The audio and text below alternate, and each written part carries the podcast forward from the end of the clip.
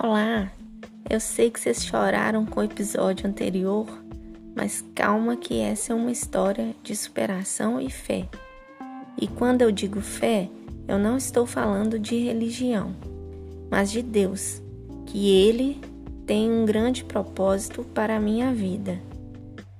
Porque o tempo todo eu nunca acreditei que eu que a cadeira de rodas era o meu fim. E por mais que os médicos não me dessem um pingo de esperança, a minha vontade de ficar boa logo aumentava a cada dia. E eu me agarrava àquela citação: A gente só sabe a força que tem quando a única alternativa é ser forte. Então decidi ser forte.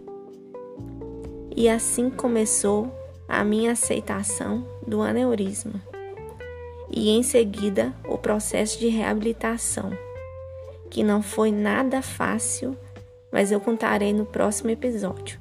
Um beijo e até breve.